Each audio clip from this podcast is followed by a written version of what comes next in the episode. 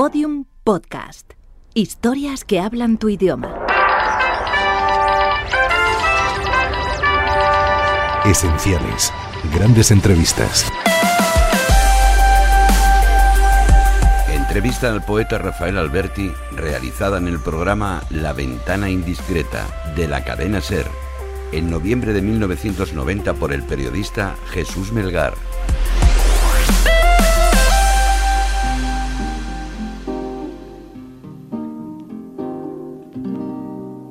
Se equivocó la paloma, se equivocaba.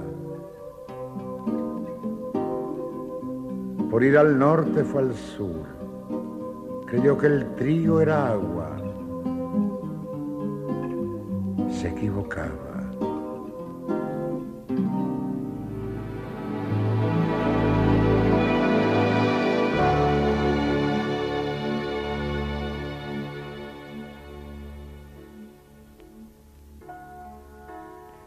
Somos muchos los que cuando seamos mayores quisiéramos ser tan jóvenes como él a sus 88 años.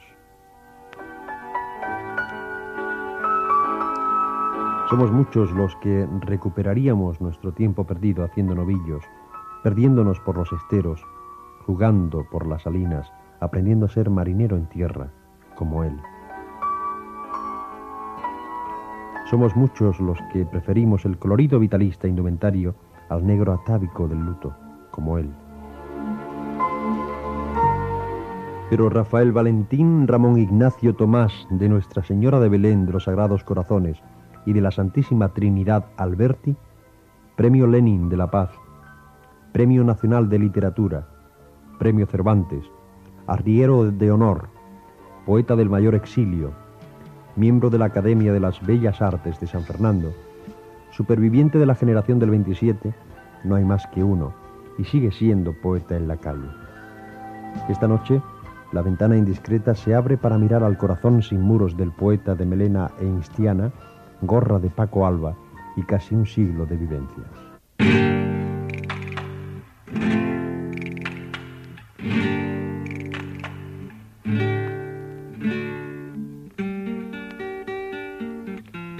Cantan los poetas andaluces de ahora, que miran los poetas andaluces de ahora, que sienten los poetas andaluces de ahora.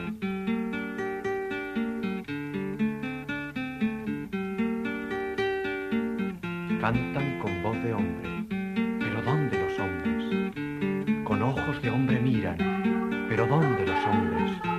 Con pecho de hombre sienten, pero ¿dónde los hombres?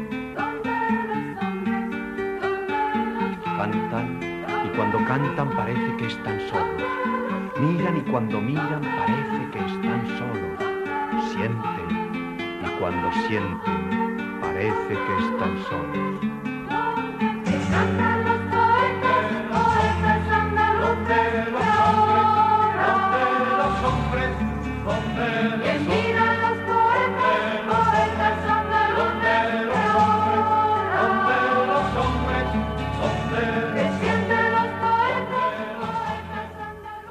Entrevistadores que realmente vienen sin preparación absolutamente ninguna y no saben ni quién demonios soy yo. Y uno me preguntó, uno que vino no sé dónde, del norte de España, y dice, ¿es usted el, el célebre autor de, de la frase, sí, sí, sí, Dolores a Madrid? sí, es fantástico. Bueno, nuestro deseo es compartir un rato con, lo que con Rafael quiera. Alberti. Y. Y, ciertamente nos hemos documentado acerca de la larga trayectoria vital de don Rafael. Larga porque voy a cumplir 90 años, creo que me queda año y medio, me parece. Sí, pero le, le sienta muy bien la vida. Hombre, sí, porque yo, primero, yo realmente no estoy enfermo de nada, estoy enfermo de que un imbécil me partió una pierna en una parada de automóviles, ¿verdad? Por lo demás, yo no tengo nada, he sido una persona de mucha salud, de una vida movidísima. Yo he estado 39 años sin poder volver a España, por lo tanto, yo soy un exiliado total, ¿verdad? Porque 39 años es más que la edad de Garcilaso de la Vega, ¿verdad? Así que he vivido mucho, eh, ya te digo, en la Argentina 24 años, entre la Argentina y el Uruguay, después he vivido 14 años en Italia, he estado en China, he estado en todas partes, ¿verdad? Que llevado, yo con el franquismo no pude volver durante tanto tiempo, pero esa vida pues la pude aprovechar con cosas que me fueron muy, muy útiles y yo en la Argentina, por ejemplo, pues he publicado casi toda mi obra, porque estuve 24 años y en esos 24 años pues yo, figúrate, escribí casi todos mis libros, yo tengo una obra muy extensa, ¿verdad? De no sé cuántos volúmenes y, allí había una gran editorial que se hizo española, que fue la editorial Losada, que fue una maravilla, y que durante la guerra eh, grande que había en Europa, pues eh, la, Argentina se convirtió en un centro editorial formidable, ¿verdad? Porque no había guerra. Y entonces allí con la editorial Losada y otras editoriales, casi todas llevadas por españoles, catalanes, pues yo publiqué, pues no sé, como 20 o 30 volúmenes, he publicado todo mi teatro, he publicado todos mis libros mm, de verso, que son muchos, todas mis prosas, en fin, he trabajado enormemente. Y el trabajo que no cesa, porque incluso le hemos sorprendido en su despacho con sus queridísimas eh, notas, eh, poemas. Estaba haciendo un poema, se me había ocurrido hacer una égloga, que hacía mucho tiempo que no hacía, y así con ciertos temas así como de sobre los ecologistas y que prohíben de pronto eh, que se usen ciertos bosques y todo eso de pronto me parece muy bien. Y estaba intentando hacer una égloga de cierto aire así un poco más nuevo. Por lo que veo sigue escribiendo en cuadernos de escolares. Sí, eso sí, eso sí, porque si no lo pierdo todo. Si yo hiciera un original en esto, porque yo hago muchos originales, ¿verdad? Mucha... Aquí lo he empezado con una letra, con otra, con plumas que me marchan, con otras que no marchan. Yo lo hago, lo hago mucho, yo me gusta mucho ver la, ver la caligrafía. Yo soy un pintor, de verdad, pero muy poeta, que tengo que ver cómo va a estar hecho el poema, cómo va a ser, y entonces lo hago muchas veces, y después ya a veces lo hago en papeles definitivos, con, con buena letra, yo soy muy calígrafo, y hago muchas veces, este poema lo de repetir ahora ya, de aquí a mañana dos o tres veces. Rafael Alberti, más que escribir, dibuja las palabras. Yo indudablemente tengo una mano muy, muy segura y un pulso muy claro y soy pintor a la vez, ¿verdad? Entonces yo mm, necesito ver el poema con toda claridad, ¿verdad? Como si fuera un, dibujo. Y así que lo, lo hago bastantes veces y a veces me los guardo en diferentes cuadernos o en papeles sueltos o en papeles grandes, definitivos, así del tamaño de eso. Así que realmente me entretengo con, con perfeccionar así por lo menos visualmente lo que hago. Y continúa muy activo, dibuja, hace carteles, prepara una sí, exposición. yo realmente, mire, yo realmente mm, soy más activo casi que antes, no en la cantidad de viajes que hacía, porque indudablemente este entorpecimiento idiota del atropello ese me ha, me ha detenido al principio, durante el primer año me detuvo bastante tiempo. Ya no, ya viajo como sea, ¿verdad? Yo viajo muy bien en el avión, si no puedo eh, tomarlo del todo bien, pues me traen una silla y después yo puedo subir las escaleras muy bien y voy a todas partes. Ahora estoy esperando ir a Cali dentro de muy pocos días porque allí se da un premio, el premio Rafael Alberti de poesía y ya lo han dado creo. Yo tengo que ir a, a entregarlo, así que voy a ir dentro de seis o siete días. Y me gusta muchísimo ir a Cádiz y al puerto, pero mucho, mucho. Eh, está preparando una exposición con cosas suyas traídas desde Roma, ¿no? Sí, yo he estado invitado este año por la gran exposición Arco, que que se celebra en el mes de febrero, todos los años, 8 o 10 días allá por la Casa de Campo y este año me han invitado para hacer un homenaje a mi libro, a la pintura. Me dijeron, hombre, quisiéramos um, celebrar eh, su libro, ¿verdad? Hacerle un homenaje por su libro, que nadie se lo ha hecho, es verdad. Y entonces a la vez me han invitado hacer una exposición de cierta tamaño, ¿verdad? Así que la estoy preparando y estoy preparando el recital que voy a hacer de ese libro y esto me ha halagado muchísimo, mucho, mucho. Me halaga mucho todo lo que me relacione con la pintura, me halaga muchísimo. Eh, tiene una casa museo en vida, cosa inusitada, en su Cádiz querida. Eh, sigue la brecha, mucho trabajo, las obras completas publicadas por Aguilar. Eh, ¿Quién no se da por vencido, Rafael Alberti? ¿El poeta, el pintor, el hombre? No, mire, yo creo que un hombre se da por vencido cuando se pone enfermo, nada más, no hay otro, no hay otra cosa. Una enfermedad que sea porque te rompe un brazo o una pierna, no es una enfermedad que puede tomarse como definitiva, ¿verdad? La prueba es que yo puedo trabajar muy bien, puedo ver la gente, puedo viajar. Eh, he estado en México hace muy poco, ahora creo que voy a ir a, no sé si a Puerto Rico y seguramente a Cuba, donde vive mi hija, Aitana, ¿verdad? Así que yo, si noto, no, si noto que estoy bien, que lo que tengo es una cosa puramente de una sola parte de mi cuerpo, como es una pierna, pues puedo seguir trabajando mucho y lo estoy haciendo, me muevo mucho. Antes yo con Nuria Esper daba recitales, yo creo que la poesía es para comunicarla, la poesía no es un secreto para pasárselo a otro, no un papel, ni decírselo por teléfono. Yo creo que la poesía, toda la poesía, desde, desde Berceo hasta, hasta Rubén Darío, hasta Juan Ramón Jiménez, es, alcanza su verdadera y alta expresión cuando uno la dice, si uno la sabe medio decir bien, ¿verdad? Yo con Urias hice más de 350 recitales, que se dice pronto. Ahora voy a hacer algunos recitales, después de mucho tiempo que no lo hago, creo que en el Teatro de la Princesa voy a María Guerrero, voy a hacer un recital con ella para recordar tantos como hicimos juntos. Mirad alto, veréis que miran otros ojos. Látiz alto, sabréis que palpita otra sangre. No es más hondo el poeta en su oscuro subsuelo encerrado.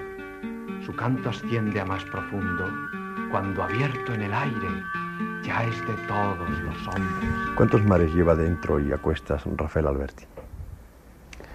Mire, yo paso una cosa, que yo soy muy patriota del mar de Cádiz. Soy una persona que nací allí, considero que la bahía de Cádiz y desde el puerto de Santa María es una de las hermosas bahías que hay en Occidente, la bahía más antigua de Occidente. El puerto de Santa María lo fundaron los griegos, ¿verdad? Y, Cádiz, los fenicios, así que realmente yo, en mar aquel me influyó de tal manera en que mi poesía, que se llama, mi primer libro se llama Marinero en Tierra, es un libro hecho con la nostalgia de aquel mar cuando mi familia se trasladó a vivir a Madrid en contra de nuestra voluntad, pero mi padre tenía muchos motivos para estar acá. Pues yo hice mi primer libro que se llama Marinero en Tierra, por el que obtuve, con gran de suerte para mí, el Premio Nacional de Poesía, dado nada menos que por don Antonio Machado, por Gabriel Miró, por Mereno Villa y Menéndez Pidal. Así que yo nací a la poesía de pronto, de improviso. En toda España nadie me conocía porque yo acababa de hacer unas exposiciones de pintura en el Ateneo de Madrid, pero aparecí de pronto en el año 23 al 24 con mi primer libro, que fue un grandísimo éxito y que se sigue editando mucho. Eh, Rafael Alberti ha dejado bien claro en numerosas ocasiones que cuando mm, se muera quiere que se junten unos cuantos amigos y sin pena tomen el vaporcito del puerto. Ah, bueno, eso no, lo digo, no, lo digo, en broma porque me parece que es más limpio que lo tire a uno al mar ahí entre unos amigos que los metan aquí en el en la Sacramental del Este, por ahí, por el barrio de las Ventas, y después de pasar la Plaza de Toros, me parece que es más, qué sé yo, más estético mismo, que, que el cuerpo de uno desaparezca en un sitio tan querido como la bahía esa y que el mar se lleve la ceniza a donde quiera, no, no Los, los ríos y literatura, ninguna. Creo que, que lo dejaré escrito por si acaso no lo hace.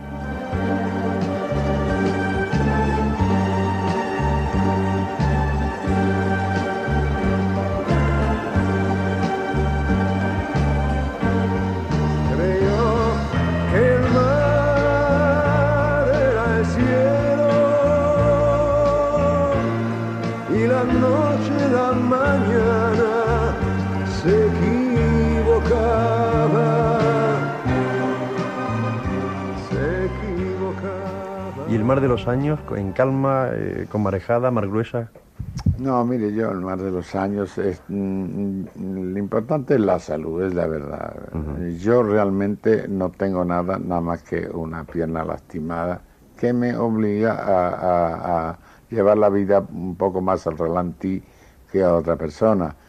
Pero yo, como la cabeza no me tocó nada, pues mire, a mí cuando me atropellaron, lo tengo que contar como una cosa divertida, pero dramática cuando me atropellaron en el coche ese y me sacaron eh, en volanda por allí y me cortaron el pantalón, yo me iba repitiendo de memoria una égloga de Garcilaso, pensando que sí, que la cosa, el accidente que tenía no me tocaba a la cabeza, que era una cuestión de otra parte, ¿verdad? Así que yo me estaba recitando, era del año de la Santiago Florida, cuando el mentido robador de Europa, y dije, ah, bueno, la cabeza no me la tocaba. Funciona. bien.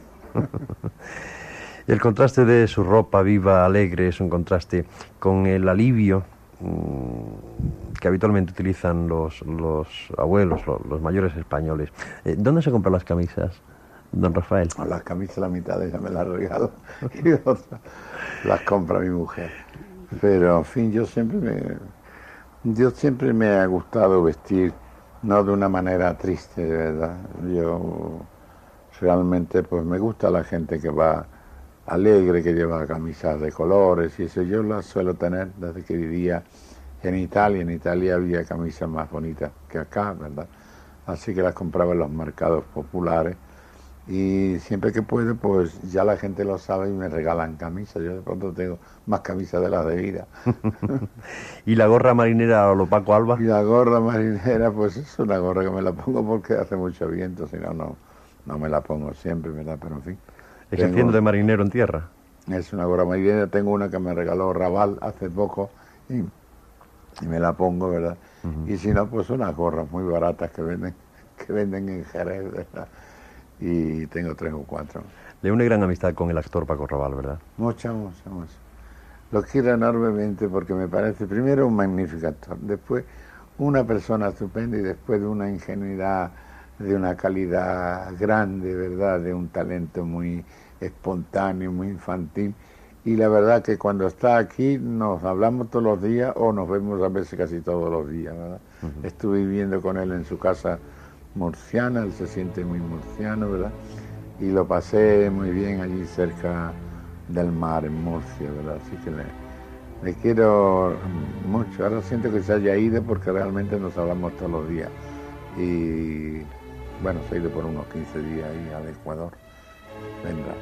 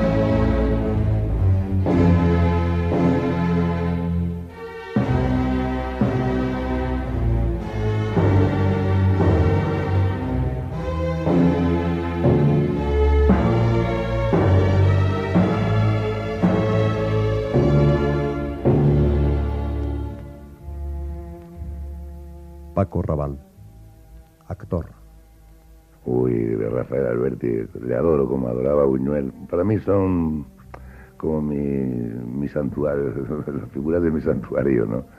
Yo soy amigo de Alberti desde hace mucho tiempo. Le conocí en Roma, yo le perseguía y estaba en Roma yo rodando y leí que estaba él de paso, venía de China. Y le busqué por, toda, por, toda- por todos los hoteles de Roma hasta que di por fin con él. Y estaba con María Teresa León y con Nicolás Guillén. Fíjate, y comí con ellos ese día, me regalaron una marioneta china. eh, Y desde entonces soy amigo de él, he coincidido en, en Buenos Aires, en su arboleda perdida, en París y sobre todo en su última época de Roma, porque mi nieto nació incluso al lado de su casa. Y, pero ahora, por una serie de circunstancias, esta amistad la estamos prodigando mucho los dos y nos vemos casi todas las semanas, nos hablamos por teléfono diariamente. Y hemos también dado algunos recitales juntos, hicimos el año pasado, uno en el Escorial con motivo de, un homenaje a María Teresa León, y otro que hicimos en la, Plaza Mayor de Madrid con José Luis Gómez y Marsillat. Y luego hemos hecho otro en Murcia con motivo de mi nombramiento, esto de hijo predilecto. Y ahora en el puerto de Santa María le he devuelto yo la visita, él vino a mi pueblo y he ido al suyo. Y con un éxito tremendo, porque además lo que ocurre es que, bueno, un éxito me refiero, él como poeta, yo como amigo suyo y como me conoce tanto y yo a él, nos gastamos bromas, improvisamos, la gente se ríe y se emociona y nos vemos muy, muy a menudo. Esta amistad se ha ido creciendo con el tiempo y sabes que en, en las edades, aunque él sea un hombre de 87 y yo de 64, cuando uno tiene de 14 años y su hermano tiene 26, parece que es un viejo, pero cuando ya tienes 60 y tantos y tu amigo 80, parece que somos de la misma edad. Se va, más. se va igualando las edades. Sí.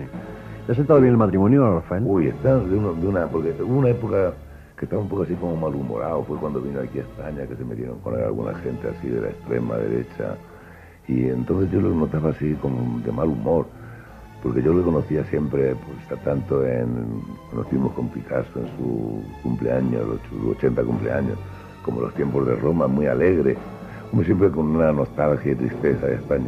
Pero cuando vino a España yo lo encontré como malhumorado algunas veces. Sin embargo, ahora está, todo le hace feliz, todo encuentra un motivo de alegría. Paseando aquí por estos pinares de Cercedilla ayer, eh, recitaba a, a Febris de León y a Arcipreste de Ita y decía, Paco, qué hermosura, esta melancolía hermosa de la sierra. Entonces, Aquí yo tuve una novia, me decía, y aquí estuvimos con tal, fulano, mengano, hablaba de, de sus amigos, entonces, y una alegría muy grande. Y además se comió un plato de judiones de, de la granja, increíble, con chorizo, tiene una vitalidad Está en forma. y una mente muy clara. Y se alegra de todo y se ríe de todo y todo le hace gracia y está en un estado beatífico y feliz.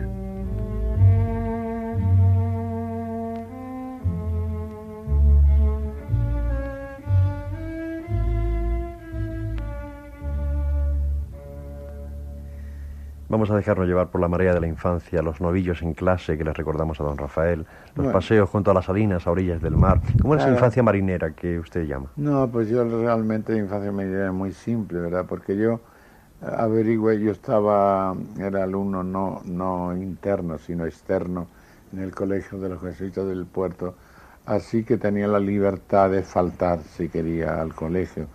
Y yo con otros amigos de mi manera de ser más o menos, faltábamos con mucha frecuencia. Y mm, bueno, el buen tiempo pues estábamos en las dunas desnudos y nos bañábamos en el mar y pescábamos percebes burgaillos, caracola, caracoles, etcétera, ¿verdad? Así que la infancia era realmente muy marinera y sobre todo el año que yo supe que me iba a marchar a vivir a Madrid, pues ese año me tomé ya casi una vacación permanente, tanto que los jesuitas llamaron la atención a mi casa diciendo que este, ni, este niño no viene nunca al colegio, va a haber que expulsarlo. Y dice, aunque sabemos que se va a marchar, pero no debe dar este ejemplo porque lo vemos con el anteojo de larga vista del salón de física, lo vemos que está en cuero bañándose con otros amigos por la playa. En fin, realmente del puerto tengo Sí. grandes recuerdos. Sus biógrafos eh, dicen que por mala conducta y falta de disciplina le expulsaron del San Luis Gonzaga. Bueno, Eh, la historia y el dibujo parece ser que eran las asignaturas favoritas de Rafael Alberti en aquel entonces. Bueno, me echaron, me llamaron a una tía mía, le dijeron, mira, ese niño realmente va a haber, va a haber que decirle alguna atención, a lo mejor va a haber que echarlo, no nos gustaría echarle, porque por otro lado es un chico muy listo, ¿verdad? Que aunque no le gustan un- algunas asignaturas, pero por ejemplo, eh, le gusta mucho el latín, cosa que la gente creía que a mí no me gustaba el latín, el latín me gustaba mucho, el latín primer curso y latín segundo curso, lo que no me gustaba era la psicología, todas esas asignaturas que las entendía poco, pero la historia de España, la historia universal, el latín, todo eso me gustaba mucho y lo estudiaba. Lo que pasa que como sabía que mi familia se iba a marchar del puerto definitivamente, pues yo me tomaba las vacaciones con una gran anticipación. Dejan el puerto, se vienen a Madrid y en Madrid Rafael Alberti descubre el Prado. Pasaba allí horas y horas viendo los pasó que copistas. yo indudablemente el año, al año siguiente de llegar a Madrid, que fue el 15, el 16, y yo tengo la, la ficha, que me la mandó el director del Museo del Prado, el 18 de marzo del 16, del 16, ingresé yo en el Museo del Prado para copiar un cuadro de Zurbarán. Así que yo empecé a pintar muy pronto, muy pronto a tener un aprendizaje clásico, después dibujé varios cuadros de Goya, en fin. Yo iba al Museo del Prado realmente como si fuera mi casa. Además, en verano era uno de los pocos sitios de Madrid donde hacía fresco y se pasaba el verano muy bien a la sombra de los Grecos, los Velázquez y los Goya. Eh, una vocación que en cierta forma fue mm, cimentada por su tía Lola, ¿no? Sí, mi tía Lola, que era granadina, una mujer con tres hijas guapísimas, ¿verdad? Era pintora y pintaba, pintaba de una manera ingenua, pero pintaba académicamente muy bien, ¿verdad? Me hizo copiar un cuadro de Pradilla, que era la rendición de Granada, que lo hizo así en grande y me salió muy bien, ¿verdad? Y con ella, pues yo aprendí académicamente a pintar perfecto hasta que todavía antes de venir a, a Madrid hice de una copia de la esfera, que entonces había ya publicaciones en colores, copié el retrato del príncipe Baltasar Carlos de Velázquez en colores grandes y en el puerto está todavía en casa de unos tíos míos. Ujú. ¿Recuerda que el primer poema que escribió la noche en que muere su padre? Sí, me acuerdo que decía tu cuerpo largo y abultado, como, los estatuas del Renacimiento, de unas flores mustias de blancor enfermo. Eso me, a mí me gustaba leer con mi hermana, la más pequeña, Josefina, la poesía. En ese momento hacía poco tiempo que se había muerto Rubén Darío y Madrid, el aire de Madrid eh, literario, estaba lleno, lleno de la influencia de Rubén Darío que yo leí entonces con mucho interés y me influyó mucho. Así que yo empecé a escribir mientras pintaba hasta que se me fue alejando la pintura, sobre todo cuando hice ya mi libro de, del marinero que lo presenté al concurso nacional y con harta sorpresa mía.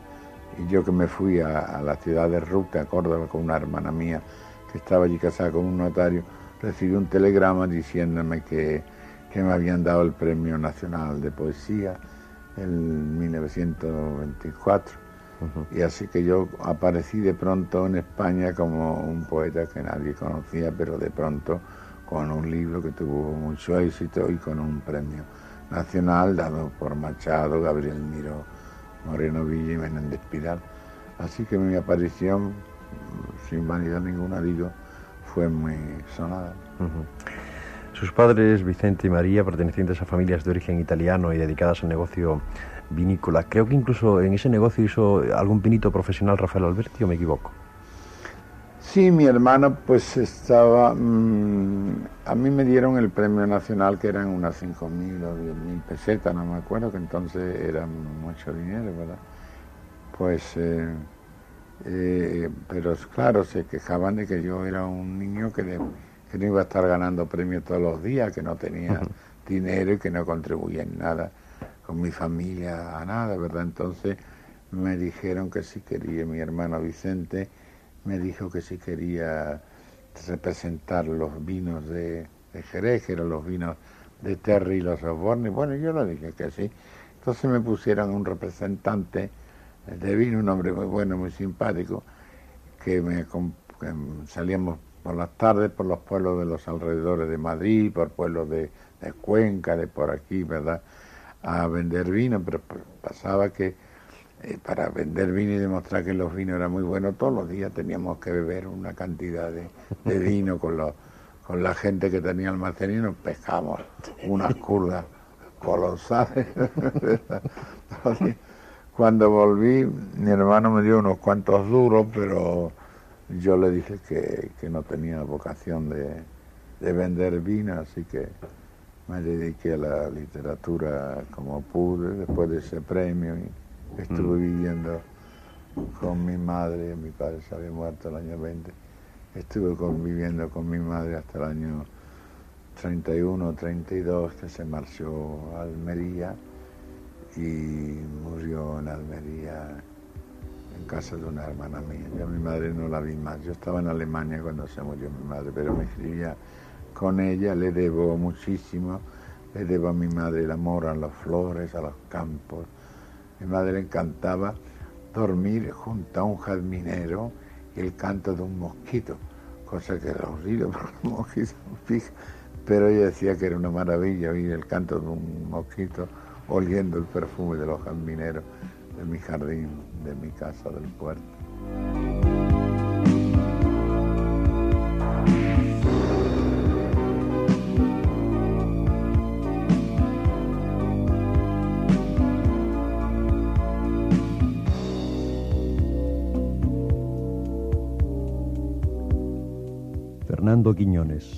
Escritor y poeta.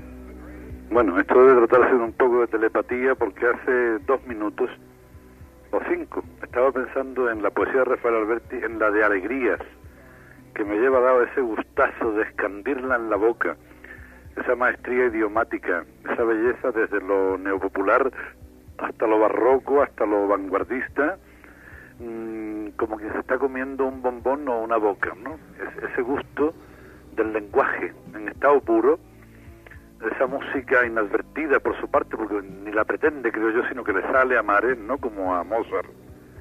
Y bueno, esto creo que me lo convierte en uno de los primeros poetas del siglo en España, muy alegre y muy contento, por otro lado, que sea gaditano, como yo. Y en cuanto a la persona, él es muy amigo de sus amigos, no es una persona de esta habitualmente, digamos, eh, que se producen socialmente para ser simpáticos y caer bien en gracia. No, no, él es muy de veras y entonces mm, es amigo de sus amigos y yo hasta ahora que lo conocí tardíamente no le he pedido nada que no me haya dado ni eh, viceversa. Él también me ha pedido cosas. Esto que quede muy claro, que, quede, que cae al margen completamente de la estimación literaria. Yo tengo un millón de buenos amigos de los que no puedo hablar así en cuanto a literatura. Es decir, por un lado el elogio al poeta completo y por el otro ese señalamiento de que la persona Rafael Alberti responde siempre a la amistad cuando la amistad va de veras.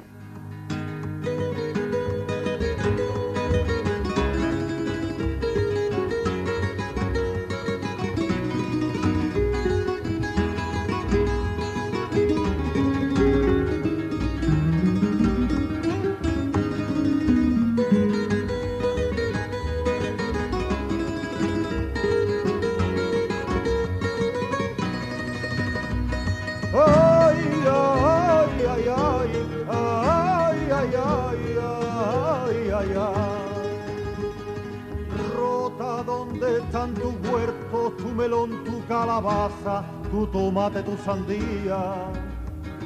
Tú el más dulce de los puertos que la fina arena laza al cuello de la bahía, dime, ¿dónde están tus huertos?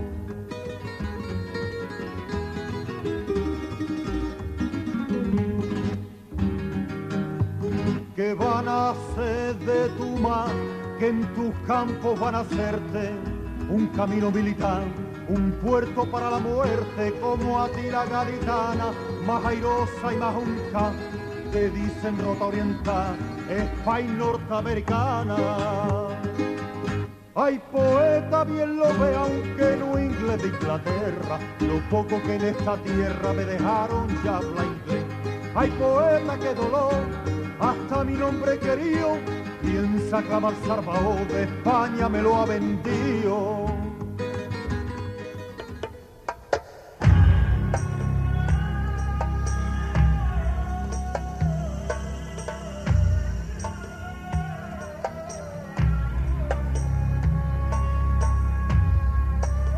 Y fui derrotada yo, sin violencia, con miel y palabras. Y sola, en provincias de arena y de viento, sin hombre, cautiva. Y sombra de alguien, cien puertas de siglos tapiaron mi sangre. Hay luces conmigo, que fui derrotada yo sin violencia, con miel y palabras.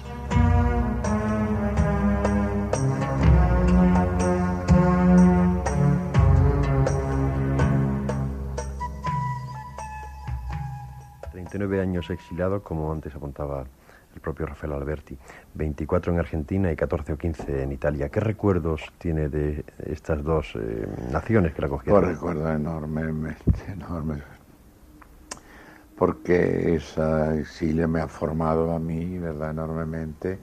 Los 24 años en la Argentina, cuando yo llegué, pues todo lo que yo he publicado en la Argentina, mi libro más importante, el libro de la pintura, sobre Los Ángeles, Retornos de los Vivos Lejanos, ¿verdad? Todo eso lo escribí de la Argentina y lo publiqué en la editorial Losada. Yo cuando yo no pude volver a España por culpa de, del gobierno que había hasta el año 76, así que imagínate la de tiempo que yo estuve fuera entre la Argentina e Italia, así cuando yo cuando volví ya me ofreció el Partido Comunista que si yo quería presentarme para diputado, yo, bueno, yo no tengo temperamento de diputado, ni me gustaba mucho la seriedad que hay que tener para tener que ir todos los días al Parlamento, pero dije que sí. Hice una campaña muy bonita por, por toda la provincia de Cádiz. Me inventé el hacer mi propaganda en estrofas muy ligeras, como de cantejondo, en ritmo de soleares, seguidilla, en verso de, de tres estrofas, de tres versos, y a donde quiera que llegaba yo preguntaba eh, qué pasaba en el pueblo, pues en el pueblo pasaba que había un paro enorme, que los aceituneros eh, no, no, les pagaban lo que debieran, porque lo, en fin, yo me enteraba de lo que pasaba y componía mis canciones muy sencillas, muy fáciles de entender, y así me recorrí toda la provincia de Cádiz haciendo esa propaganda política. Por Soleares. por Soleares, y Soleares seguiría en versos muy, muy simples, de tres, de tres versos, ¿verdad? Y bueno, pues yo salí diputado con una gran numeración, con un tanto por ciento muy grande, fui diputado por la provincia de Cádiz. Estuve en el Parlamento no mucho tiempo porque ya le digo que no era mi temperamento el tener que ir todos los días, arreglarse mucho, ponerse corbata, todo eso.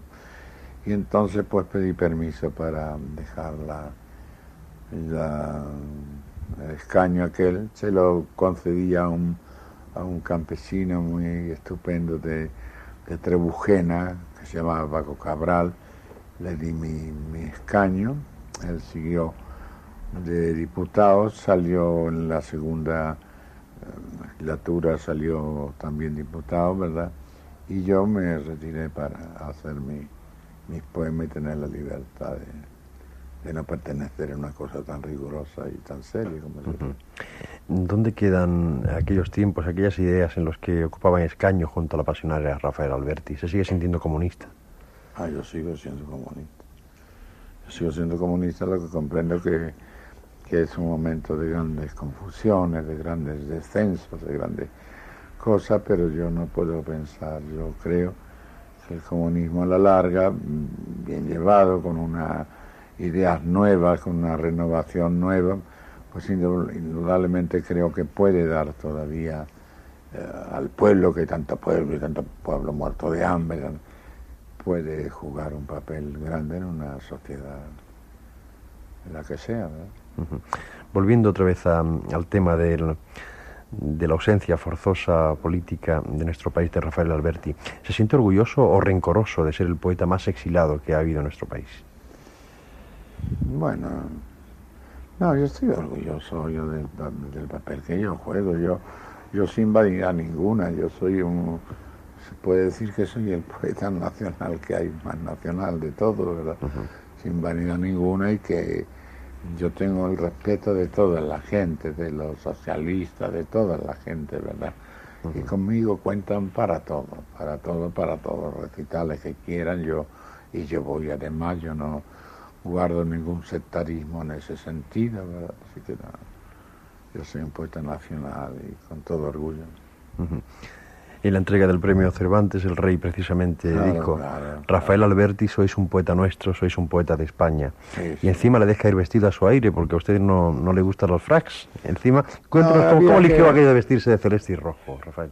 No, celeste y rojo no, yo llevaba un pantalón muy tranquilo, que era una chaqueta con botines, azul y un pantalón blanco y el rey me dijo, ven vestido como te dé la gana, ¿no? Y, además le dije, mira, yo no soy académico, todos los académicos de la española, que yo no soy, tienen sus, sus trajes negros, sus disfraces especiales, ¿verdad?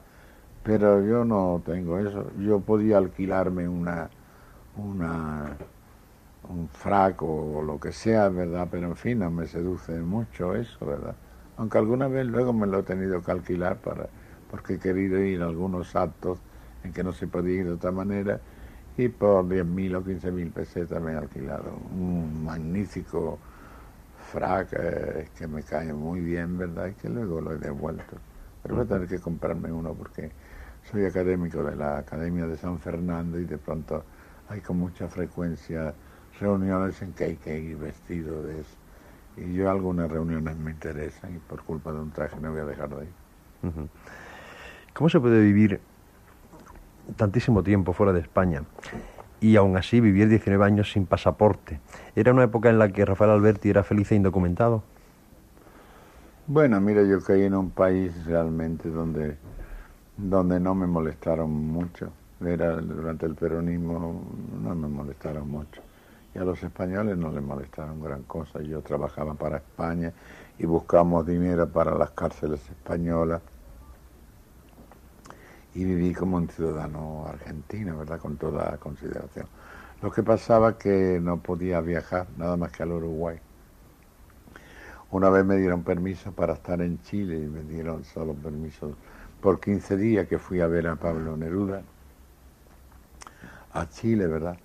Luego ya al cabo de 19 años, un embajador español de pronto se presentó en mi casa y me dijo, mira, España da el pasaporte a la gente que no tiene las manos manchadas de sangre. Digo, mira, yo, eso sería una cuestión para discutir, ¿verdad?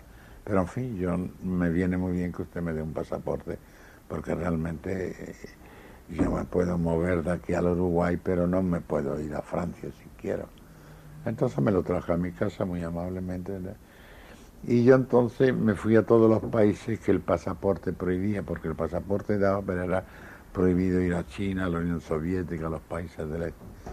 Y yo pues, aunque estaba prohibido, mm, en esos países daban un, un papel que nos sellaban el pasaporte y en mi pasaporte no constaba que yo había ido a esos países, así que lo primero que hice fue ir a la Unión Soviética donde me habían dado el premio Lenin. Estuve en China, estuve, por todos los países del este y ya por Francia, por Italia, hasta que luego el pasaporte que me dieron me sirvió para volverme a Europa. Eh, Rafael Alberti, una vida llena de, acontecimientos. Por ejemplo, eh, sacar a la Virgen armada con una bayoneta en aquella pieza escrita para Margarita Siricú, que le cuesta casi un linchamiento, ¿no? Bueno, claro, eso pasó que sí. Yo hice cosas muy atrevidas para la situación de España, ¿verdad? Y, y la sublevación de, de Fermín Galán, las tropas de Fermín Galán estuvieron una madrugada en un santuario que creo que se llama de Cillas, me parece, y allí había una virgen. En el altar y a mí se me ocurrió hacer a la virgen eh, republicana como partidaria de los republicanos. Y yo la puse cogiendo un fusil y saliendo al frente de, la, de las tropas republicanas y eso fue un escándalo, un alboroto tan tremendo que eso no lo aceptaron ni los republicanos siquiera. Se armó en el Teatro Español un jaleo enorme. Margarita Sirio lo hizo como era ella, tan valientemente maravillosa. Al día siguiente, yendo Margarita de paseo por el retiro, se bajó una señora muy elegante de un espléndido coche de caballo y le dije, ¿es usted la señora así? Digo, sí, señor. Y, Papá, y le dio dos, dos bofetadas. Por lo del Fermín Galán de anoche, le dije. Eran otros tiempos, ¿no? Teniendo en cuenta que incluso hoy también lo intentan eh, con Albert Boadella, por ejemplo. ¿Seremos capaces alguna vez de, de sacralizar los mitos del ideario español, Rafael? Hombre, no lo sé, la verdad, porque hay cosas que la gente no las acepta nunca, ¿verdad? Esa cuestión de la cosa religiosa y religiosa es muy delicada siempre, ¿verdad? Y hay que tratarla con pies de plomo para que no parezca uno que es un, un- una persona completamente desaforada y a mí no me interesa hoy aparecer como, como una persona provocativa en una cosa que hay una gran mayoría de gente que lo cree, ¿verdad? Y entonces aparecer ahí con una virgen con una bayoneta, tanto que cuando yo quise representar el Fermín Galán hace poco, ¿verdad? Que vivía Tierno Galván, se lo mm, dije a Tierno Galván y me dijo, Rafael, no te voy a dar permiso para que la, en, la, en la calle no se puede sacar a una virgen con una bayoneta, como tú sabes. Y tienes razón. ¿Le ha gustado eh, epatar a Rafael Alberti? No epatar por epatar, sino es que hay cosas que epatan solas, ¿verdad? Porque realmente hay ideas y cosas que a uno se le ocurren que la gente no está acostumbrada a ellas y puede resultar un, desplante y una cosa. Pero yo no hago desplante por, por hacerlo, ¿verdad? Realmente créame, ¿verdad? Lo que pasa es que a veces ciertas cosas que se dicen la gente no está acostumbrada a ellas y hay protestas en sordina o se lo dicen a uno claramente, pero yo cuando he hecho toda mi campaña con la con los poemas y eso ya le dije, la- las madres venían y me daban a besar a los niños, me decían que yo era un santo, todo lo contrario, era un efecto formidable del que yo estaba muy orgulloso.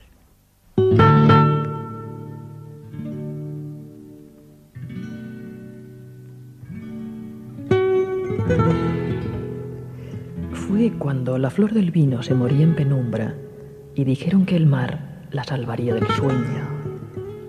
Aquel día bajé a tientas a tu alma encalada y húmeda y comprobé que un alma oculta frío y escaleras y que más de una ventana puede abrir con su eco otra voz si es buena. Te vi flotar a ti, flor de agonía, flotar sobre tu mismo espíritu. Alguien había jurado que el mar te salvaría del sueño. Fue cuando comprobé que murallas se quiebran con suspiros y que hay puertas al mar que se abren con palabras.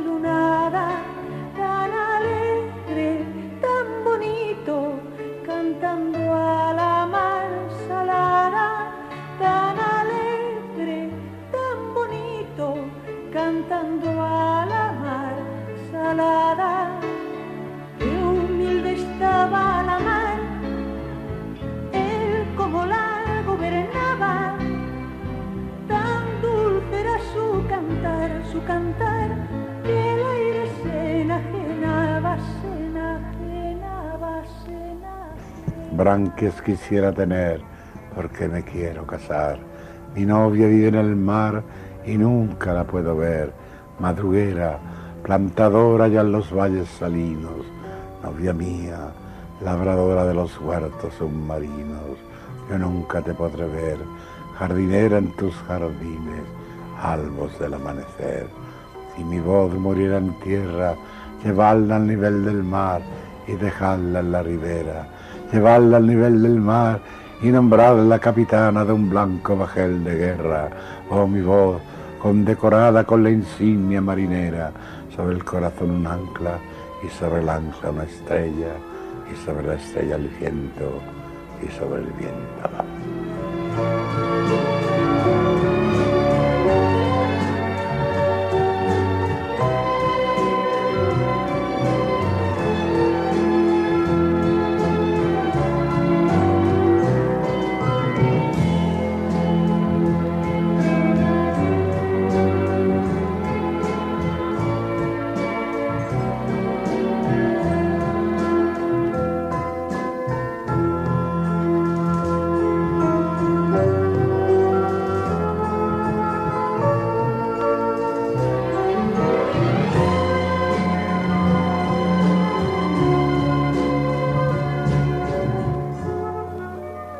estos días, el ministro de, Cul- de Cultura de España, don Jorge Semprún, y el secretario de Estado portugués para la Cultura, don Pedro Santana López, eh, están inaugurando en Lisboa Libros de España, 10 años de creación y pensamiento. Precisamente, mm, desde 1978, tan solo una obra de teatro, y es concretamente de don Rafael Alberti, ha sido vertida a la lengua portuguesa. Se trata de la pieza escénica Noche de Guerra en el Museo mm, del Prado. ¿Cree Rafael Alberti que la cultura puede ser el mejor camino para lograr un hermanamiento ibérico? Hombre, yo creo que sí, indudablemente. Indudablemente y no se debe desatender eso. Es la cosa que más prende de una manera amplia y popular. Puede aprender en la escuela, en la calle, en cualquier sitio, ¿verdad?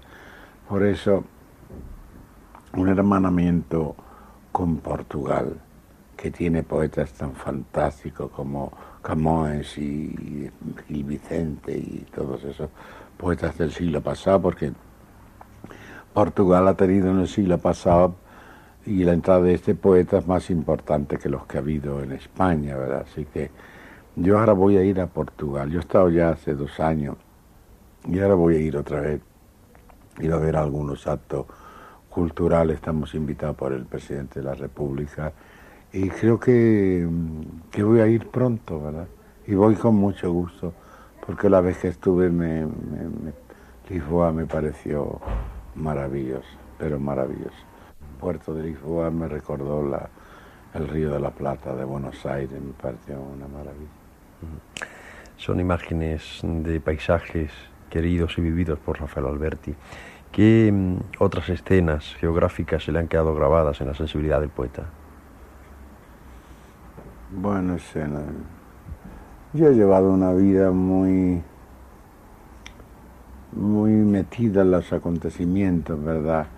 Pues yo me acuerdo de mi etapa en China, eh, que recitaba eh, mis poemas eh, ante gente que no entendía nada de lo que estaba diciendo, pero que habían repartido algunos libretos y tener un éxito realmente es formidable. Yo recitaba en la plaza de Tiananmen, que es la plaza de la paz de Pekín, durante un desfile, y era una cosa prodigiosa. A mí me gusta el eco de las multitudes, yo me siento en eso como un torero, yo si hago un recital y no está lleno el sitio donde voy, lo siento profundamente, a mí me gusta que se llene eh, la gente que me va a oír se llene como una plaza de toros, ¿verdad? Y con Nuria Esper Eso era formidable. Yo con Nuria Esper hacía recitales casi dos veces a la semana con públicos en las plazas. Hemos recitado en Canarias, en Tenerife, en todo sitio, al aire libre, ¿verdad? Maravilloso.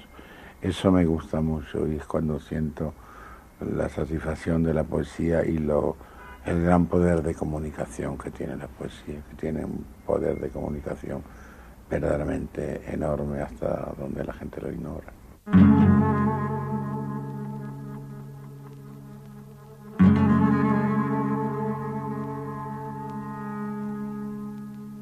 Lo que tanto se sufre sin sueño y por la sangre, se escucha que palpita solamente la rabia, que en los tuétanos tiembla despabilado el odio y en las médulas arde continua la venganza.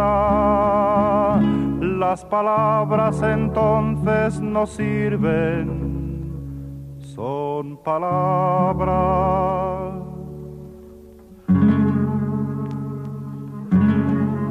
Está observando el poeta desde su, su atalaya sentimental y, y humana eh, la transición está puerta ya casi al año 2000? Estos tiempos que corren, ¿cómo, cómo son para el poeta? Bueno, pues yo lo siento muy de cerca porque yo como voy a tener, voy a terminar en el año 2000 voy a tener todavía 98 años, pues realmente lo espero como un final de siglo que creo que está tomando un giro bueno. Quizás no haya guerra, sería lo, formidable que el siglo, este final del siglo no se coronase con una guerra más de las centenares de guerras que ha habido en este siglo. Este siglo para mí ha sido una parte del siglo de la muerte.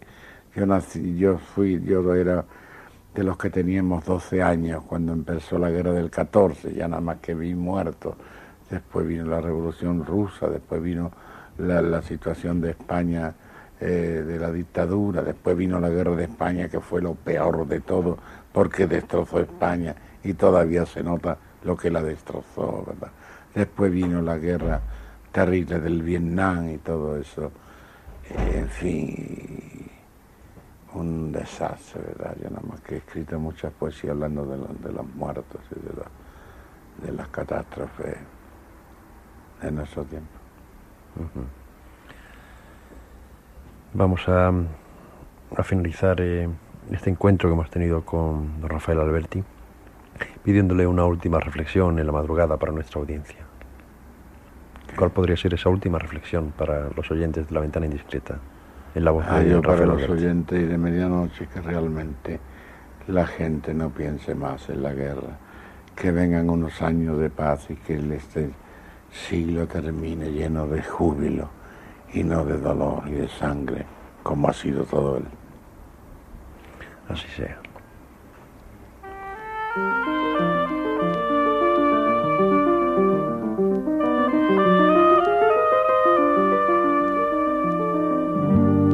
equivocó la paloma, se equivocaba. Por ir al norte fue al sur, creyó que el trigo era agua, se equivocaba. Se distrajo la luna en esa hora, cuando los cielos más impresionables buscan a los niños perdidos. En las huellas de los lobos se oían lágrimas y corazones recientes. Un lirio agonizante preguntaba por la inocencia de las palomas. La llovizna había olvidado el color de la nieve. Dame un poco de ese agua que depositan los látigos dormidos en las orejas de los perros. Faltan aún quince ayes y doce escalofríos. Tienes tiempo de explicarme el origen de las llanuras y la pena de los bosques cuando se acuerdan del viento. Escucha. Mi muerte es necesaria para que los pinos den aire, para que los cazadores furtivos no sufran la nostalgia de sus escopetas, para que los cristales de tu alcoba se deshielen en un lloro de álamos. Asesíname. Hojas de otro hemisferio vendrán algún día a buscarme. Ve del cuchillo helado para mondar las naranjas, el rifle y el puñal para la ira del oso y la fuga del reno. Una lata de conservas siempre hace más frío el frío de un esqueleto. Abandóname. Ya solo falta un ay para que me llore tu patria.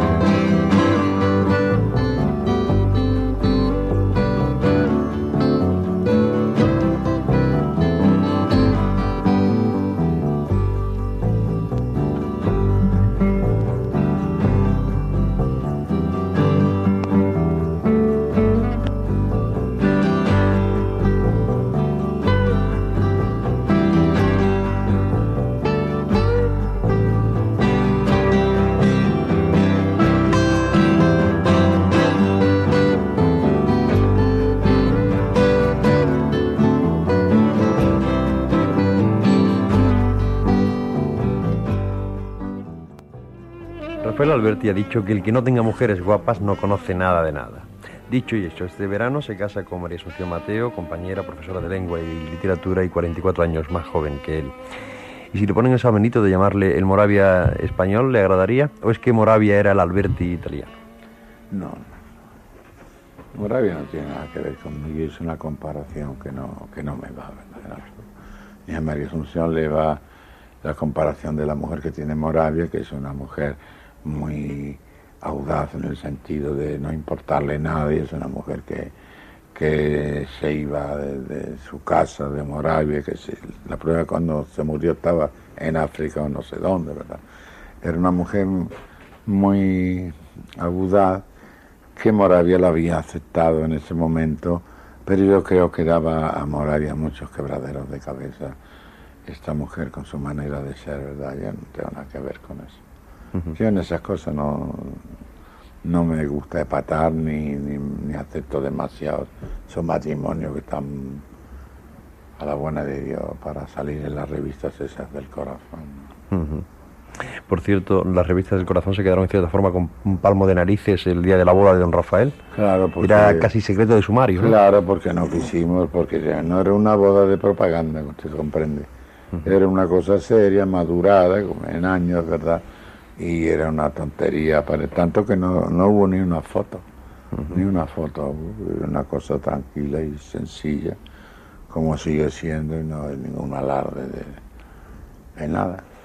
No fue ciertamente una boda mm, publicitaria, pero en cierta forma estaba rayado con lo popular, porque incluso creo, yo tengo entendido, que después visitaron eh, una virgen que tradicionalmente... No, no la visité por las bodas, ni mucho menos, sino que en el puerto hay una virgen muy preciosa, es una virgen morena, que es la protagonista de las canciones de Alfonso el Sabio, nada menos, y, y bueno, pues ese mismo día se me ocurrió, dije, vamos a entrar a la iglesia a ver la Virgen de los Milagros. Pero fue una entrada que no tenía absolutamente ni remotamente nada que ver con ninguna boda, era una entrada casual para ver a esa Virgen que yo la conozco desde mi infancia, no solo esa Virgen, también fui a ver a Santo Tomás de Villanueva, que era un santo que recuerdo que con mi madre rezábamos con la mano así para pedirle dinero y decía, Santo Tomás de Villanueva, Santo bendito de Dios, esa bolsa que en tus manos tiene el Señor te la envió para socorrer a su bienestar. Ese soy yo. Y por esas olitas de la mar que van y vienen, llenan en mi casa de salud y bienes.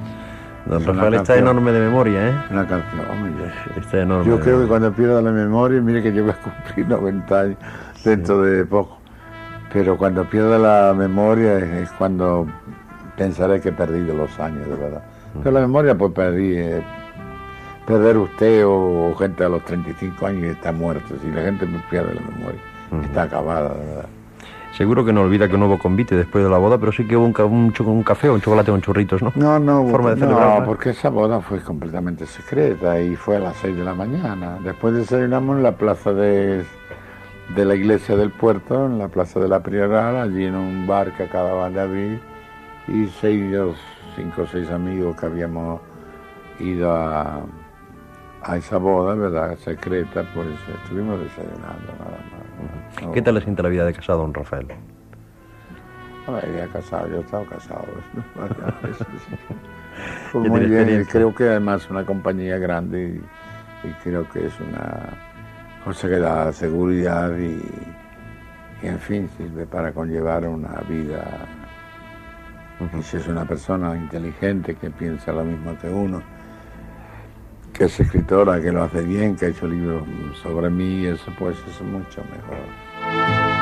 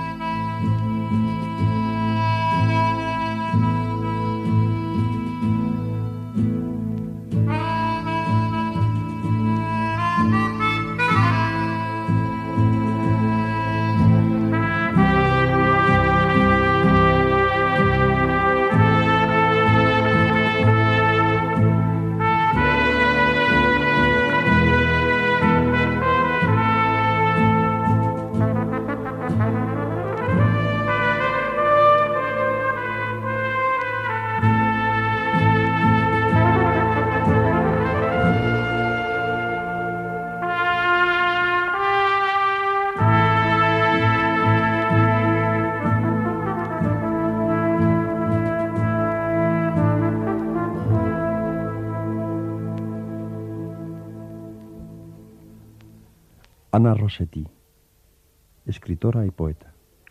Rafael forma parte de mi arboleda y de mi bahía, recuperada siempre que recurro a él o cuando sus versos me estallan en la memoria como islas de infancia, de patria íntima, porque en mi paraíso clausurado no solo hay paisajes, sino palabras deslizando sobre mí el mapa de su nube, y la nube tiene figura de ángel, de marinero, de clavel, de espada, de pinceles manchados de azul Pablo Ruiz, y la nube me precipita su presencia corporal y sonora y me traslada a mi universo primitivo, a mi primer recuerdo del cielo, al tiempo en que escribía, robándole sin saberlo las palabras a Rafael, cosas como estas. Rafael, el arcángel pescador, tiene un pez de oropel en sus manos de almidón.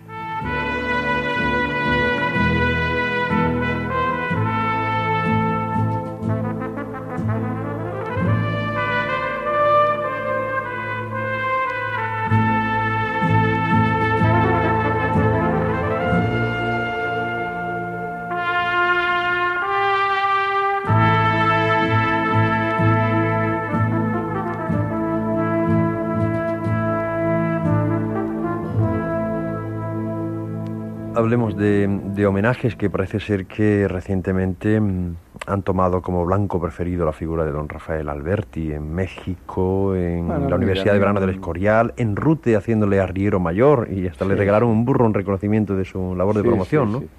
Bueno, a mí me hacen muchos homenajes, a veces demasiado y muchas veces no los puedo aceptar porque son demasiado y porque me hacen viajar eh, eh, cuando realmente yo tengo que trabajar. Pero algunos homenajes son valiosos y son cariñosos. También me han hecho doctor honoris causa de las universidades, de ciertas universidades francesas y todo. Yo que no tengo ni el bachillerato, ¿verdad? Porque yo creía que sin el bachillerato no le podían hacer a uno doctor honor- honoris causa de nada. Pero me lo hicieron, me lo hicieron en Francia, en varias universidades francesas. Aquí soy catedrático de la, de la Universidad de Cádiz, me van a hacer de la de Granada, etcétera. Soy una persona sabia, que no tengo ni, ni el bachillerato, lo dejé al cuarto año. Eh, he leído por ahí que le gustaría volver a hacer teatro, ¿no? Sí, sí, sí, yo soy una persona de teatro. Y lo que pasa es que el teatro cuesta mucho dinero y, y no es fácil hacerlo, ¿verdad? Pero yo tengo pensado algunas obras de teatro para hacer un tipo de teatro totalmente distinto al que veo. No le acaba de convencer el teatro que actualmente se está haciendo en España, ¿verdad? Hombre, yo creo que hay, aisladamente hay algunas cosas interesantes y buenas, ¿verdad?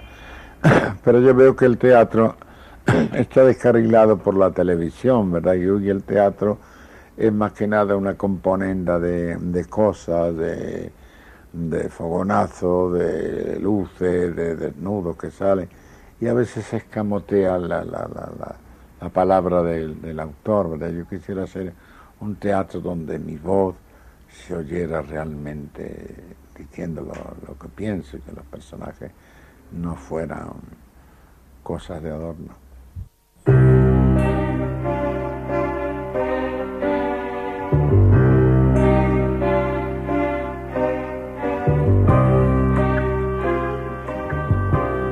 Malos o buenos, que no sé, te arrojaron en mi alma, sola, sin muebles y sin alcobas, deshabitada. De rondón, el viento hiere las paredes, las más finas, vítreas láminas. Humedad, cadenas, gritos, ráfagas. Te pregunto, ¿cuándo abandonas la casa? Dime, ¿qué ángeles malos, crueles quieren de nuevo alquilarla? Dímelo.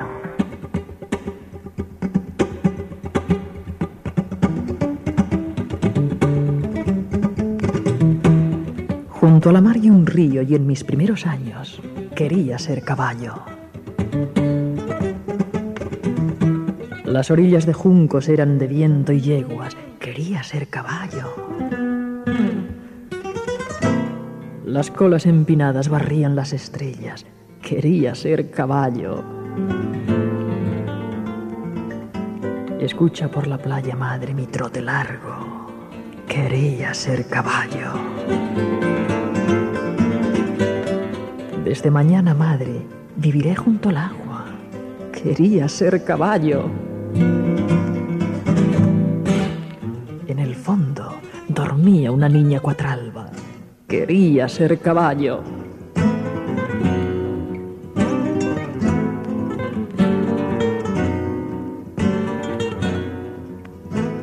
¿Y ¿Cuándo saldrán esos poemas inéditos que, que sabemos que todavía están por, por ver la luz, impresos? Bueno, yo no he tenido nunca prisa por publicar, ¿verdad? Es una persona que he publicado tantísimos libros que no tengo miedo y como no tengo miedo a la muerte, pues tampoco pienso en la prisa de... Pero en fin, tengo ya bastantes poemas nuevos como para ir formando un libro. Yo creo que este año que viene, que ya está cerca, voy a hacer algo con, la, con el círculo de lectores, seguramente. Sin olvidar Aguilar, que ya en cierta Bueno, forma está Aguilar recopilando, publicando mis obras está completas. recopilando sus obras completas. que las lleva un poeta muy bueno de Granada, muy joven, que conoce mi obra maravillosamente bien, ¿verdad? Que es tío de este niño que está aquí, Luis Muñoz, ¿verdad? Se llama eh, Luis García Montero. Luis García Montero, sí. Que ya ha publicado muchas cosas sobre mí y que ya lleva publicado tres volúmenes grandes, pero serán siete volúmenes. Siete volúmenes porque en algunos será mi, irá mi teatro, en otros irá mi prosa, en otros será un tomo de dibujos y de, de las músicas que se han hecho sobre mi poesía, que hay música, muchas, ¿verdad? etcétera. Va a ser una obra de la que yo voy a estar muy plenamente orgulloso.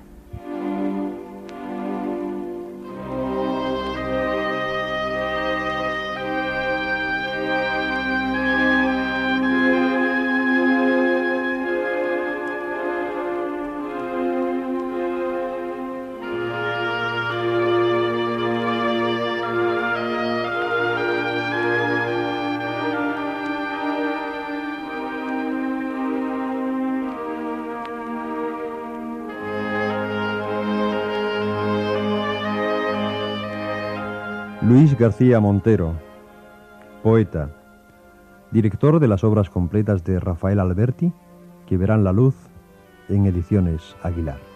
Rafael Alberti me parece un poeta importante y significativo y creo que la perspectiva temporal lo único que hará será eh, reafirmar esta importancia y esta significación. Me parece importante porque es autor de un número de poemas de, alta calidad muy, muy elevado, eh, cosa que, no es normal en, los poetas contemporáneos. Él tiene un alto número de, poemas de, mucha calidad y al mismo tiempo significativo porque a lo largo de su trayectoria ha ido representando muy bien los distintos momentos de la poesía española contemporánea, de eso que conocemos como generación del 27, la recuperación de las tradiciones clásicas, eh, la vanguardia española, la poesía comprometida, la poesía en la calle y después toda la poesía de la experiencia y de la reflexión que ha ido escribiendo a lo largo del exilio. Creo que es un poeta que representa muy bien su época y que al mismo tiempo la representa con poemas de, alta calidad.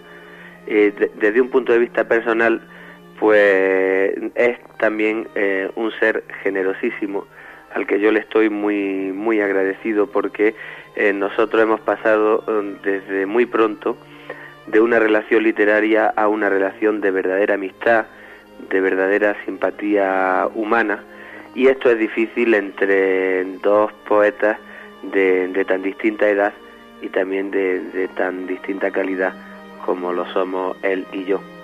Yo, un joven que estaba empezando cuando lo conocí, y él, uno de los poetas más conocidos de la lengua castellana de manera que también personalmente es, un ser cariñoso, generoso y muy humano.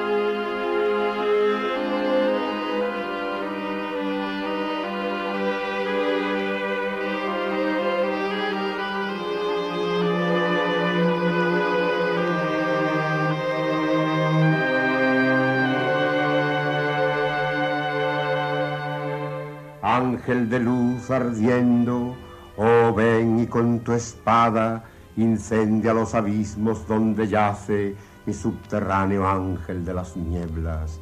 Oh espadazo en las sombras, chispas múltiples clavándose en mi cuerpo, en mis alas sin plumas, en lo que nadie ve, vida.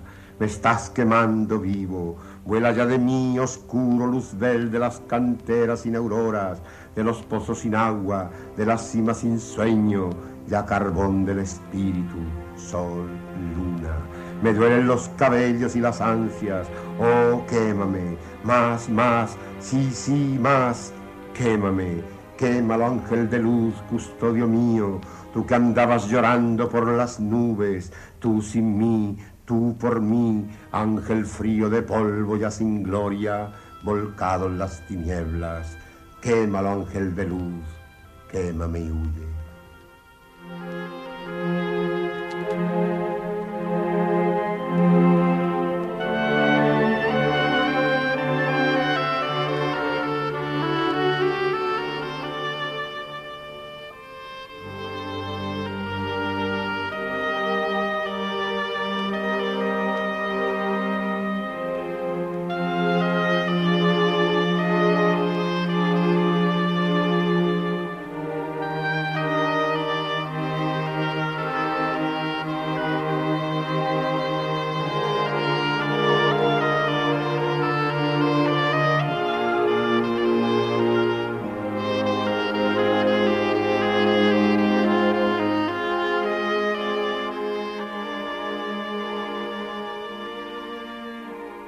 ¿Qué recuerdos guarda para los compañeros de la generación del 27? Muy grande, porque mire esa generación llamada del 27 por ser el centenario de, la muerte de Góngora, pues guardo muy grande, creo que fue una generación modelo, una generación que ha dado muchísimo que hablar, una generación que ha sido traducida en el mundo, ¿verdad? Con figuras como Federico. Oh.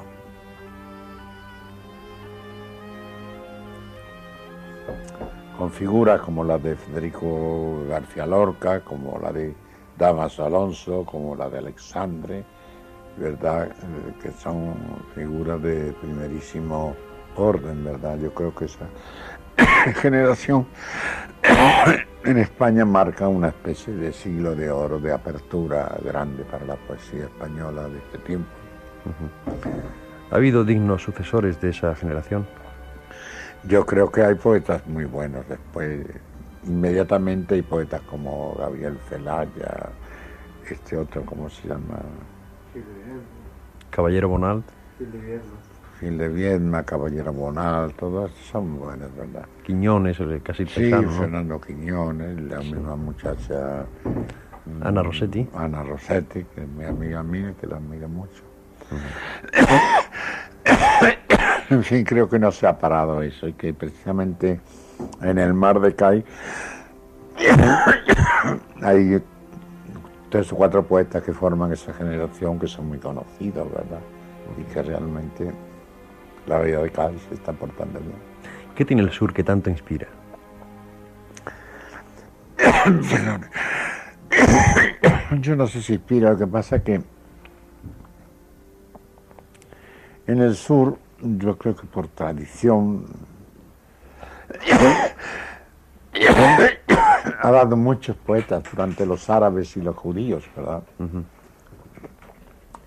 Es una cadena de poetas sevillanos, granadinos, de todas partes, de Almería, gaditanos, que aunque el resto de España tenga grandes poetas en Castilla y eso,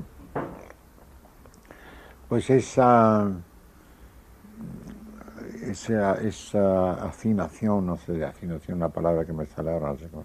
Bueno, esa cantidad de, de poetas eh, ha hecho de Andalucía un país, porque Andalucía es el país más grande de España, que tiene 8 millones, no sé cuánto, y 5 o 6 provincias maravillosas, ha hecho que, que, sea pues quizá el territorio que, que cuenta con más, más poetas en todas las épocas, desde los romanos. La poesía está en todo, ¿no? Yo lo he dicho de una manera casi grosera. La poesía está en, una mierda pisada en la calle hasta las estrellas más altas.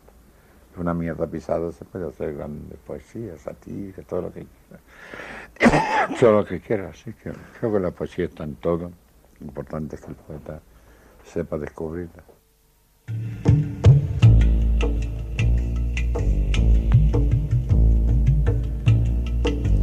Toca la campana de la catedral y yo sin zapatos yéndome a casar. ¿Dónde está mi vuelo, mi vestido blanco, mi flor de azahar? ¿Dónde mi sortija, mi alfiler dorado, mi lindo collar? Date prisa, madre, toca la campana de la catedral. ¿Dónde está mi amante? Mi amante querido, ¿en dónde estará? Toca la campana de la catedral y yo sin mi amante yéndome a casar. No es fácil en España ser poeta y popular y en cambio Rafael Alberti en la calle es saludado alborozadamente por, por Sí, los ¿verdad? incondicionales, le admiran, le quieren, como una cupletista, ¿verdad? sí, firmando autógrafos y dando besos. hasta que tengo que huir, ¿verdad? Sí. ¿Y eso cómo le sienta, la popularidad? de esto? No, no me... No me molesta nada, al contrario, me gusta si no me molestan, ¿verdad? Porque a veces, claro, a veces la gente la gente se pone a veces que uno no puede ni dar un paso, ¿verdad? Mm. Pero si no, me, me, me agrada mucho porque la gente es muy amable conmigo. Y se muere porque yo le pinto una palomita que hago siempre en la firma, pongo una palomita para ella. Y ya la gente lo sabe, dice, ay, pero usted me firma, pero con paloma, me dice. ¿Sería una reminiscencia de su mm, amistad con Pablo Picasso, La Paloma? Ah, bueno, puede ser que sí, bueno, sí, indudablemente, indudablemente la Paloma de la Paz ha surgido en este momento, sobre todo en los años 50, cuando a Picasso le dieron el premio de la Paz, se lo dieron en Polonia, y yo fui el encargado de recoger su premio, fui a Polonia para recoger su premio. Y me acuerdo que de ahí yo ya a mi firma empecé a añadirle una palomita, una palomita especial, caligráfica, que ya la tengo que hacer casi siempre, porque si no la hago la gente, la gente se enfada, ¿verdad? Eh, Rafael, ¿se puede ser joven, poeta joven a los 88 años? ¿O a eso ayuda la buena pinta que, que siempre le ha caracterizado y de la que ha gozado? Lo importante, ya le digo, no perder las condiciones, ni que la edad no influya en uno, porque la edad puede influir en ti, lo mismo a los 60 años te ha hecho un calcamar, que a los 80, ¿verdad? Que Yo en mí no noto nada que yo haya decaído en ningún terreno, yo puedo seguir escribiendo lo mismo que antes si quisiera, ¿verdad? Y, y estoy dispuesto a, a publicar todas las cosas inéditas que tengo ahora, que tengo bastante. Y me gustaría hacer una obra de teatro, ¿verdad? Y me gustaría que mi libro sobre Los Ángeles lo llevaran al cine, hicieran una extraña película nueva, importante, y creo que lo voy a lograr. Como experto en, en vinos, cosa que le viene de, de casta, eh, ¿qué botella podríamos descorchar en una noche eh, como esta, una noche que podríamos llamar? O sea, una para resultar de propaganda en la casa.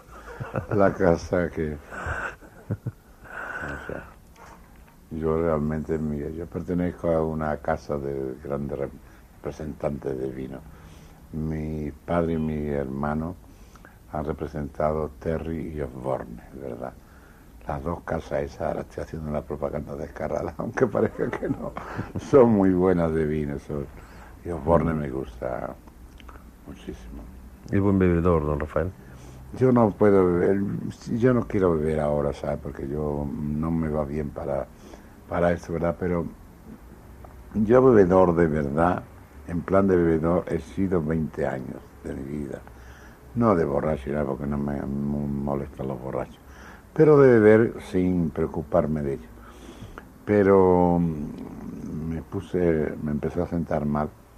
Y una vez que me caí en Rumanía y me partí un pie, fui a ver a un médico a decirle lo que tenía el pie partido. Digo, bueno, tú, tú tienes el pie partido, pero dice, te nota que bebes mucho, te, vas a, te va a dar algo, ¿verdad? Y entonces lo dejé. Así que yo viví bebido solamente durante 20 años. ¿Fumador ha sido? 20 años. De pipa, me gustaba mucho la pipa. Enormemente, más fumador que de verdad. Fumaba pipas, qué sé yo, todo el día, una cosa que tenía los labios inflamados. Tanto que, que un médico, cuando me caí yo en Rumanía y me rompí un pie, me escultó y me dijo, tú lo que, lo que fumas de una manera horrible, ¿verdad? Y debes de beber y no debes, porque estás muy bien, pero... Y entonces en un año me quité eso y yo, yo no bebo nada. Bebo una copa por ahí pequeña cuando voy a alguna parte, pero por lo general no me preocupa, no me quita el sueño, ni el vino ni el tabaco. ¿Qué otros vicios han sido favoritos de Rafael Alberti? A mí me gusta más que nada la poesía. Mi vicio grande es leer poesía. Yo me sé de memoria toda la poesía, vida y para ver. Yo puedo recitar ahora mismo de memoria el Polifemo de Góngora, Soledad de Garcilaso, Rubén Darío, todo lo que quiera. Me encanta la poesía y la actualidad mismo. Mm, con ese joven secretario que tengo ahí sentado, decimos muchas poesías de memoria todo el día, ¿verdad? Para ver que no se nos olviden. Eso es lo que me gusta, la poesía y comunicarla. Ahora voy a volver con Nuria Esper a hacer seguramente algunos recitales en público, en el Teatro de la Princesa o algo por ahí, ¿verdad? Me, me gusta mucho el comunicar el verso, mucho, mucho. No sé si sería usar de, la confianza de don Rafael el pedirle que nos recitara alguno de esos poemas. Sí, yo lo puedo recitar, poemas de primeros de mi marinero en tierra que me gusta mucho, ¿verdad? Que son los que hice al llegar a Madrid, que es un libro que sigue teniendo mucha actualidad siempre. Me puedo recitar alguno. El mar, la mar, el mar, solo la mar. ¿Por qué me trajiste, Padre, a la ciudad? ¿Por qué me desenterraste del mar? En sueños, la marejada metida del corazón se lo quisiera llevar. Padre, ¿por qué me trajiste acá? Y ya estarán los esteros rezumando azul de mar. Dejadme ser salineros, granito del salinar. Que bien a la madrugada correr en las vagonetas llenas de nieve salada hacia las blancas casetas. Dejo de ser marinero, madre por ser salinero. Síguenos en Twitter, arroba podiumpodcast y en facebook.com barra podiumpodcast.